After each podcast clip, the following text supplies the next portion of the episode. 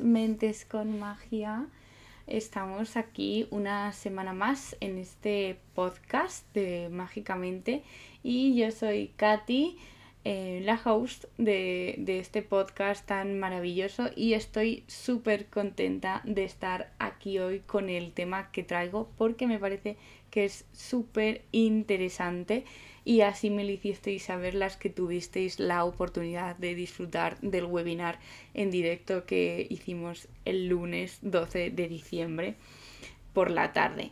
Pasamos dos horas súper interesantes compartiendo experiencias, casos prácticos y yo creo que cosas que, como me habéis dicho muchas en el chat de las que os inscribisteis, Em, son pequeñas soluciones o pequeñas cosas que igual no tenemos en cuenta en nuestro día a día, pero esos pequeños cambios que hacemos son los que contribuyen a una, transformación mayor, a un nivel eh, superior. Pero os pongo en contexto para las que estáis escuchando este podcast pero no sabéis de qué estoy hablando. Y es que el lunes pasado hice en directo, gracias a la Escuela de Metatransformación, un webinar sobre lo que significa educar sin frustración. Más de 1.500 personas se inscribieron en este taller online totalmente gratuito que tuvo lugar el lunes pasado y unas 500 eh, personas a través de Zoom y YouTube tuvieron el placer de verlo en directo y el resto de personas lo, están viendo en diferido gracias a, la grabación de, de, Zoom. Y lo que estuvimos trabajando fue el tema de qué es educar sin frustración. ¿Es posible educar y criar a tus hijos sin llegar a un momento de, de frustración? Y la respuesta que, vimos a lo largo de esas dos horas el lunes fue que, por supuesto que sí es posible educar sin frustración, pero obviamente tenemos que analizar qué tipo de crianza, qué comunicación, qué herramientas, estrategias estoy utilizando a la hora de educar o criar a mis hijos o alumnos porque había un montón de profesionales, eh, lo cual me hace estar súper feliz ver cómo psicólogos, educadores, maestros, pedagogos eh, estuvieron presentes en esta conferencia online. Me llena de orgullo y de esperanza de ver cómo hay tanto interés por contribuir a la transformación de la educación por contribuir a esta mirada universal con respeto y conciencia y conciencia a la infancia. Entonces desde aquí, si, si me estás escuchando y eres profesional, educador, pedagogo, psicólogo, te dedicas al mundo educativo en general, te doy las gracias porque imagino que el título de este podcast ha resonado en ti o te lo han recomendado pero eh, quiero agradecerte que estés aquí y te invito a que te quedes hasta el final. El tema de educar sin frustración, cuando yo pensé en el título de, este webinar que, que dimos el pasado lunes, surge de las consultas diarias que tengo con las familias y profesionales con los que trabajo. Y esta palabra de frustración está súper presente cuando acuden a la consulta eh, buscando asesoramiento familiar o buscando un taller o una formación en el caso de que sean profesionales. Pero la pregunta que nos tenemos que hacer es ¿qué significa educar sin frustración? Bueno, educar sin frustración significa que tenemos un sentimiento de insatisfacción o fracaso, porque cuando buscamos en el diccionario esta palabra, la definición que nos da eh, la Real Academia Española en este caso a la palabra de frustración es exactamente eso, que es un sentimiento de insatisfacción o fracaso. Y para que tengamos un sentimiento de fracaso, previamente tenemos que tener unas expectativas respecto a algo. porque ese sentimiento de no estar demasiado contento, no estar satisfecho o sentirse fracasado, en este caso en la tarea educativa, tiene que ver con las expectativas que nosotros hemos creado de lo que es o no es educar. Y creo que esto fue un punto súper importante en lo que todas las personas que estuvieron en el webinar em, se quedaron pensando, ¿no? De qué manera es tan importante darnos cuenta de qué expectativas tengo yo como educador, como padre, como madre, como persona referente para un menor, ya sea un niño o un adolescente. Y estas expectativas, cuando intentamos descubrir dónde están, cuándo se han creado, de dónde han salido estos pensamientos, creencias, mitos que yo tengo en torno a la tarea educativa, en torno a lo que tengo o no tengo que hacer con mi hijo, en torno a lo que tengo que enseñarle o no tengo que enseñarle a mi hijo, se han creado muchísimo antes, incluso de que seas papá, mamá o que decidieras de, eh, dedicarte al mundo educativo en el caso de que seas profesional. Y eso lo que significa es que estas expectativas te conectan con el hijo o la hija que fuiste o con el hijo o la hija que no fuiste. Entonces, el primer paso para darnos cuenta y tomar parte para este cambio de educar sin frustración es preguntarnos qué expectativas tengo yo respecto a mi tarea educativa. ¿Qué es lo que significa para mí educar? ¿Qué es lo que yo creo que tengo que hacer como padre o como madre o como educador? Y entonces a esta pregunta contestaban las personas participantes en el webinar en el chat con frases como para mí educar es darle lo mejor a mi hijo. Para mí educar es crear una persona funcional. Para mí educar es darle el mejor ejemplo a mis hijos. Para mí educar es ayudarle en sus tareas cotidianas. Para mí, educar es acompañar a mi hijo en su crecimiento. Y podría leeros un montón de, frases más y contestaciones que realizaron en el chat las personas que, estuvieron en directo. Pero todas iban en esa línea, ¿no? Eh, quiero eh, acompañar a mi hijo, educarle y que sea una persona funcional. Quiero lo mejor para mi hijo. Y estas expectativas están genial, pero son las que me conectan con lo que yo tuve o no tuve cuando era hijo. Y nosotros no dejamos de ser hijos de la noche a la mañana. Nosotros seremos hijos toda la vida. Pero en el momento que nos dan el carné de padre o de madre en el hospital, cuando nace ese bebé o esa bebé preciosa, empieza una tarea para la cual yo, por muchos libros, vídeos, ejemplos que siga, no estamos preparados. Y se abre un puente comunicativo y de conexión brutal con ese hijo que fui o con esa hija que fui. Cómo me educaron mis padres. ¿Cómo ponían normas y límites ellos en casa? ¿Había exceso de normas? ¿Había falta de normas? ¿Había un exceso de límites? ¿O una falta de límites? ¿Mis padres eran cariñosos conmigo? ¿O por el contrario no lo eran?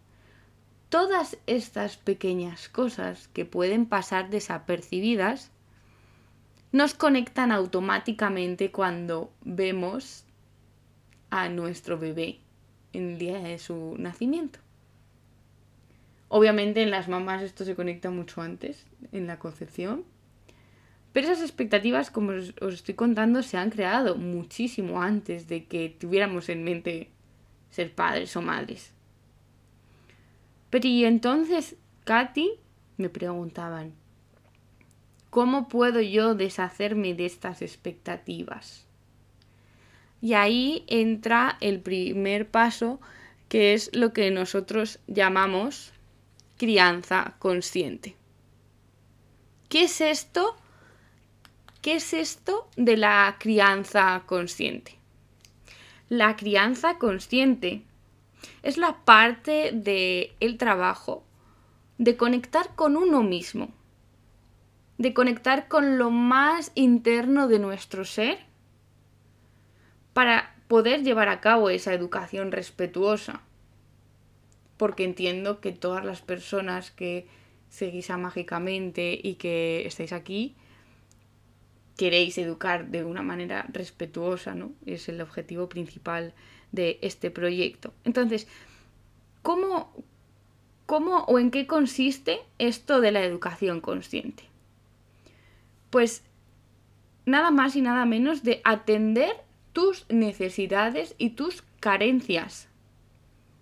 Las necesidades que yo tengo a nivel personal, como madre, como educador, como padre. Porque esas necesidades y esas carencias dirigen mi día a día en la tarea educativa.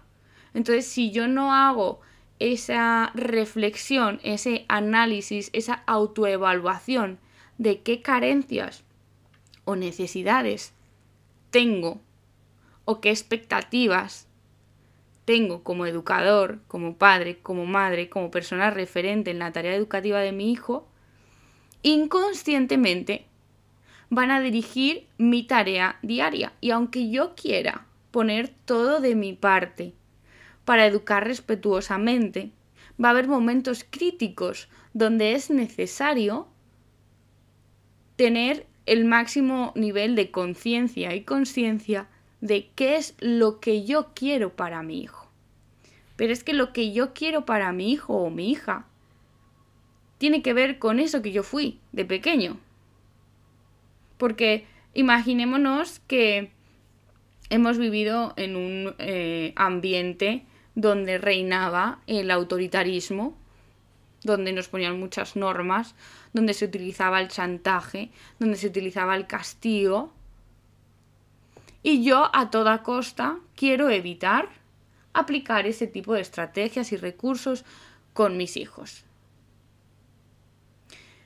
Podemos caer muy fácilmente en el otro lado opuesto, que es la permisividad.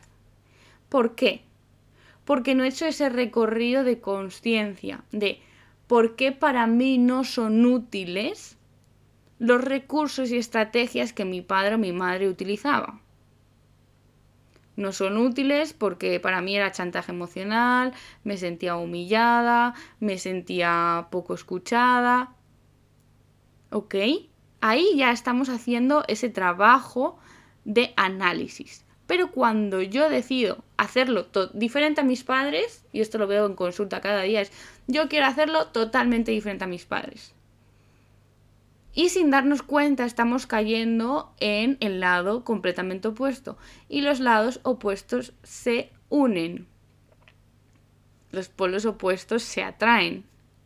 Y entre el autoritarismo y la permisividad hay un hilo muy, muy, muy fino que si no hacemos ese trabajo previo de indagar en nuestro interior, de conectar con uno mismo para atender esas necesidades que no fueron en su día respetadas, escuchadas o sostenidas, podemos caer en, ese lado opuesto y al final nos lleva al mismo nivel.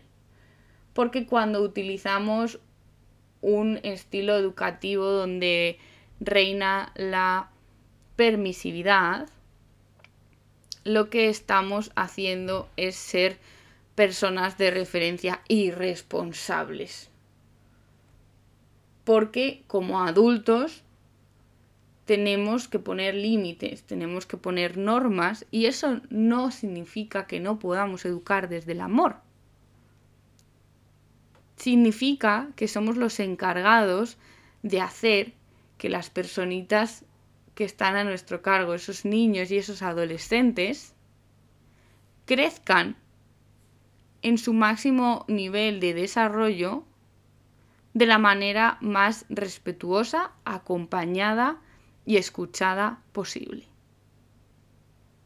Y sin límites, eso les hace a los peques, a los menores, a las personas que son esponjitas y nos están constantemente escuchando y viendo, les hace sentirse desamparados. Porque los límites son reguladores. ¿De acuerdo?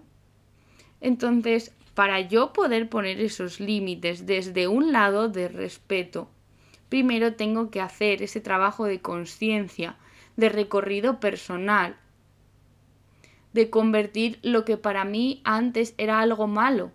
Porque si en mi infancia utilizaron esos recursos de castigo, de chantaje, de gritos, de maltrato incluso, me va a ser muy difícil poner límites, porque mi inconsciente entiende que eso es un peligro, por lo que yo viví de pequeño. ¿De acuerdo?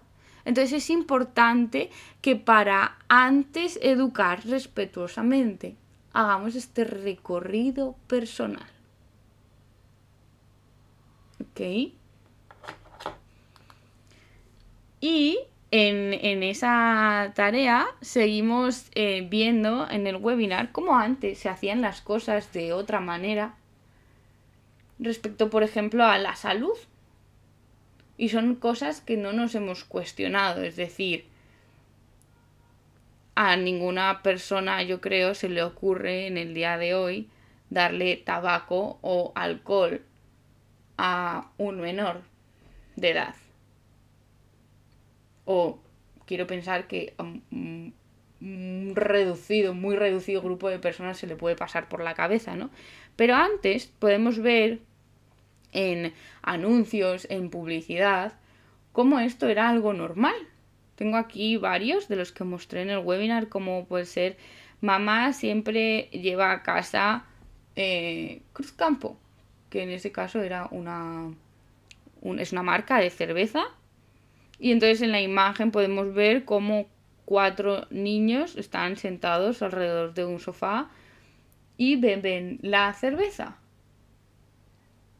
Si esto hubo un momento en el que por estudios, por lógica, que las personas empezamos a cuestionarnos que beber alcohol a ciertas edades no es recomendable, incluso es muy perjudicial, ¿por qué no nos planteamos que ciertos estilos de crianza no nos ayuda a que los niños puedan crecer de una manera sana, respetuosa y sobre todo, sobre todo escuchados. Porque los modelos educativos donde se utilizan los castigos, el chantaje, los premios, normas rígidas, los gritos o las barreras, a lo que nos lleva es a un modelo vertical, donde solo una persona tiene el poder. Y por, por, el otro lado contrario, donde hay un exceso de permisividad, que no hay límites, que no hay normas, que todo vale, también es un modelo vertical. Lo que pasa que en este caso él es el niño el que está en la parte de arriba y el adulto está abajo como acatando o aceptando lo que el niño pide o demanda. Pero ¿y entonces cuál es la solución y más consciente y respetuosa con los menores, con los peques y con los adolescentes? crear un modelo horizontal. Los modelos horizontales educativos son los que nos muestran donde todos ganamos. Tú ganas y yo gano. Tú eres escuchado y yo soy escuchada. Ambos contamos. Ambos utilizamos estrategias, recursos, buscamos soluciones juntos. Y cuando establecemos estos modelos horizontales, ¿cuáles son las herramientas que vamos a utilizar en nuestra tarea educativa? responsabilidades, consecuencias, límites, acuerdos, escucha activa. Vamos a buscar estrategias juntos para cambiar cosas que no nos gusten o a ti o a mí o a ambas personas. Y ahí se obtienen aprendizajes y se educa desde la perspectiva de educar en valores, no solo educar con normas y límites. Ya, Katy, pero entonces eso es un poco eh, educar sin que los niños aprendan cuando cometen errores. Y yo te digo, eh, aprender de los errores es uno de los mayores objetivos y objetivo grande que se tiene cuando se establecen estos modelos horizontales.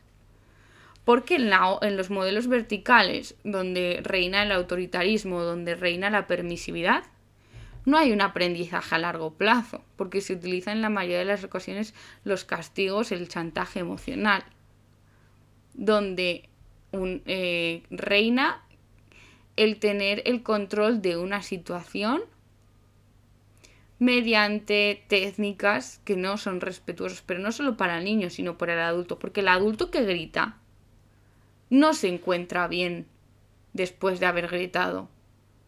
Suele reinar la culpa, suele reinar la duda, la sensación de haber hecho bien,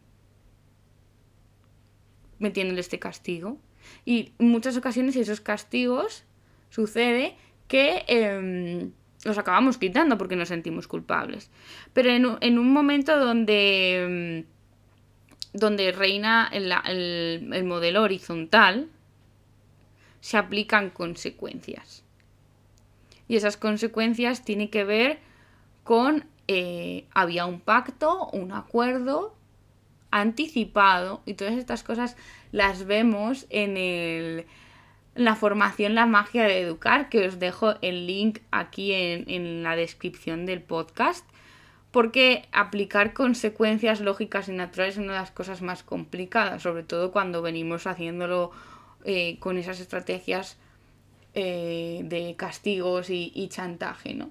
Pero al final lo que, lo que se aplica en estos modelos horizontales es que esas consecuencias han sido anticipadas.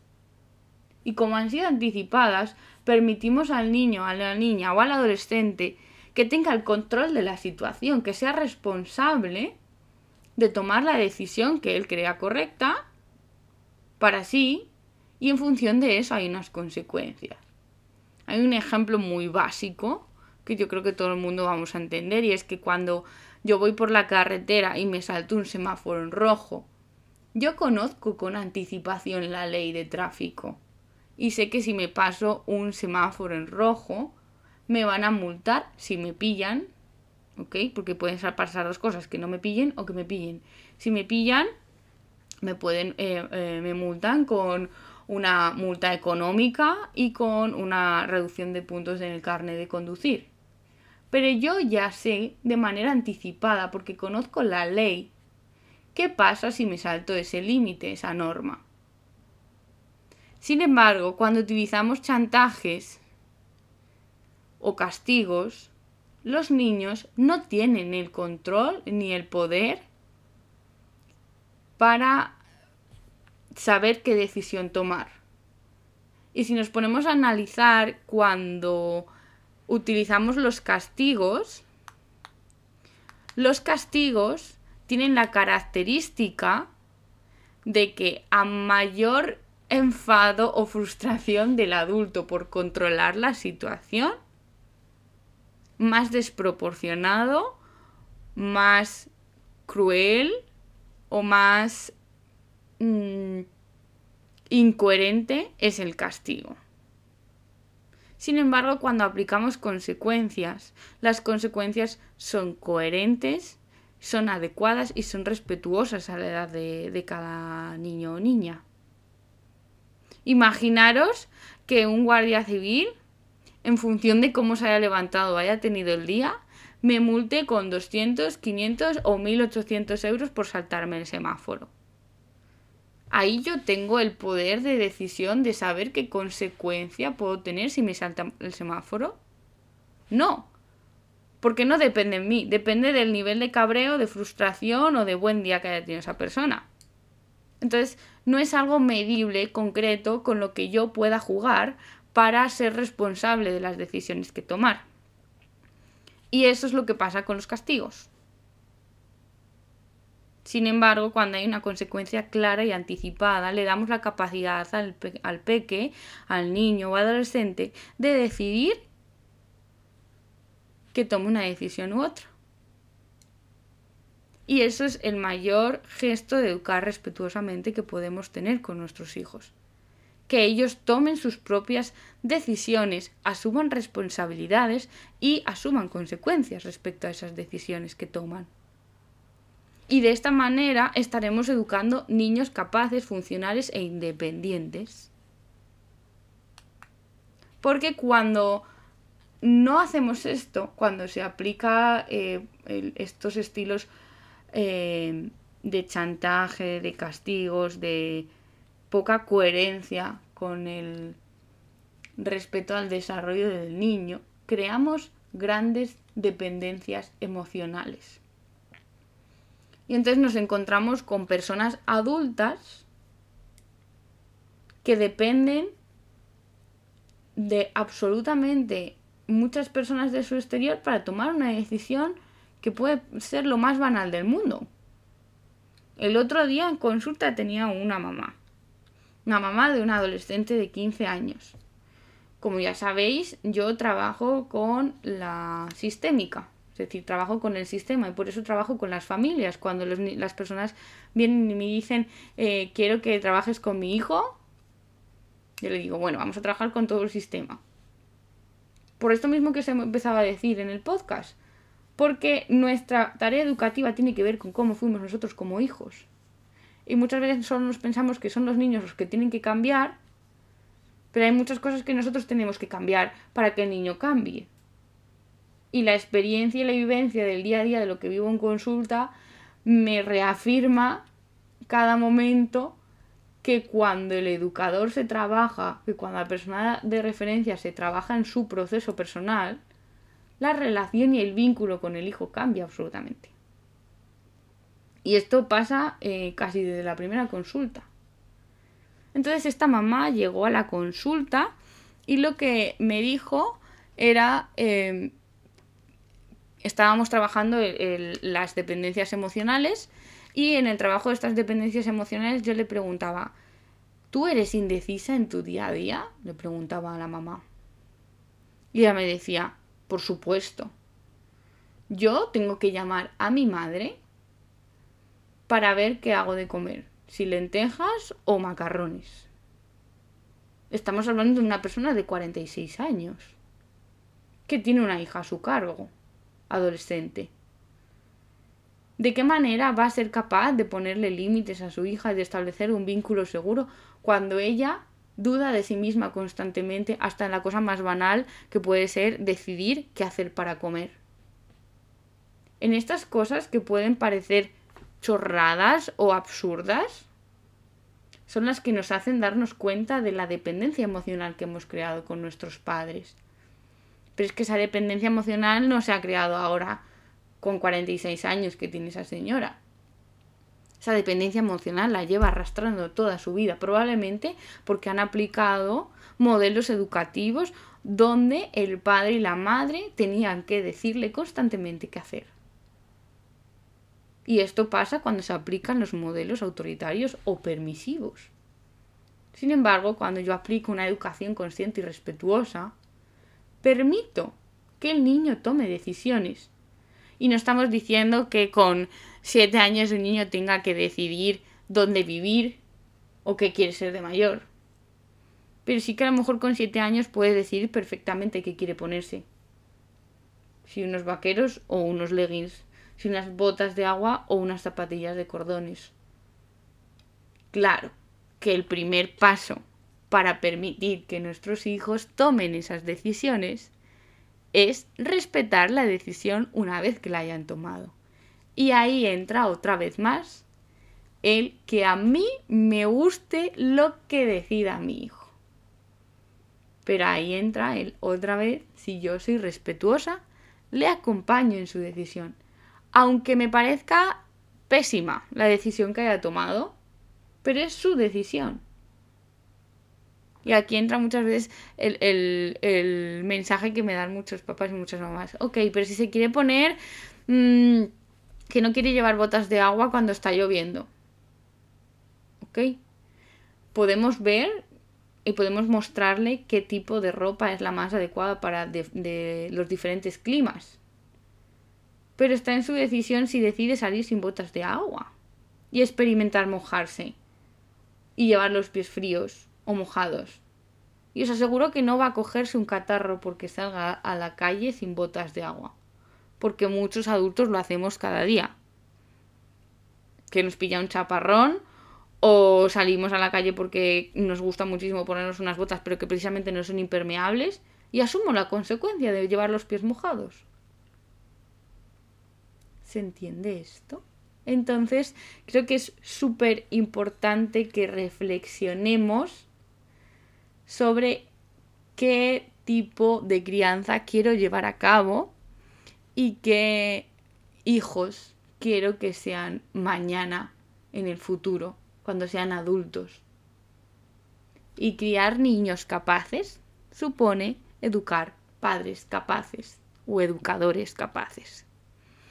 Entonces, eh, me hacía mucha ilusión compartir con vosotros en el podcast de hoy este tema. Nos llevaría para muchos, eh, muchos, muchos, muchos episodios.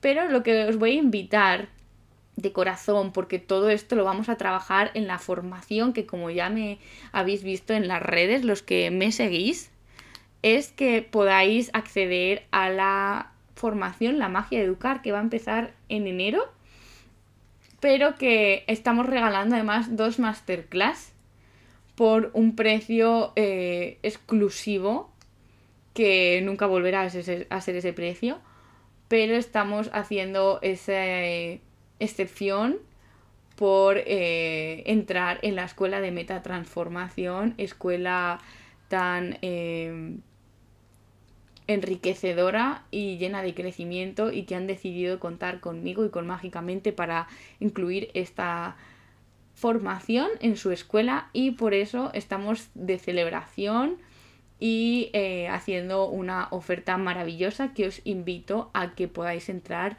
y aprovechar. Desde luego eh, son eh, más de 8 horas en directo en las que vamos a estar conectadas mediante Zoom durante cuatro semanas por seguimiento. Vas a obtener materiales, vídeos, bibliografía, vamos a ver un montón de casos prácticos, vas a poder compartir tus experiencias, vamos a ver caso a caso, uno a uno, por eso son las plazas limitadas. Y, te invito a que puedas entrar, que ya las plazas están abiertas y eh, hasta el 19 de diciembre tienes la oportunidad de ver eh, todo el contenido que vas a poder disfrutar si accedes a la magia de educar, donde durante cuatro semanas nos metemos de, lleno em, en este proceso consciente, en este camino interior que tenemos que hacer en primer lugar. Después vamos a ver qué significa eso de educar respetuosamente, qué estrategias utilizamos si no utilizamos el castigo, ni el chantaje emocional, ni los gritos. Vamos a ver Em, con técnicas innovadoras, llenas de, de magia, por eso se llama la magia de educar, como el journaling, vamos a hacer meditaciones, vamos a hacer rituales. Entonces no es una formación al uso, sino que está combinada con terapias integrativas, porque ya sabéis que yo eh, me dedico también a eso y creo que ha sido como una formación creada con muchísimo mimo y muchísima magia y por eso lleva el título La magia de educar y que deseo de corazón que podáis acompañarme eh, en, esa, en esa formación y que queráis contribuir a, este, a esta transformación de, de mirada a la infancia y podáis ayudar a vuestros hijos a que se conviertan en unos adultos independientes, capaces y llenos de recursos con los que moverse por el mundo de una manera liviana y llena de gozo y gloria. Así que eh, en la descripción os dejo todo el, el, enlace y los detalles para que podáis investigar. No tardéis mucho porque las plazas son muy limitadas. Y em, nada más. Deseo de corazón que pases una feliz semana. Y la semana que viene vamos a hacer algo especial de cara a Navidad. Así que te invito a que puedas escucharme el próximo 22 de diciembre. Te espero aquí en el podcast de Mentes con Magia. Un saludo.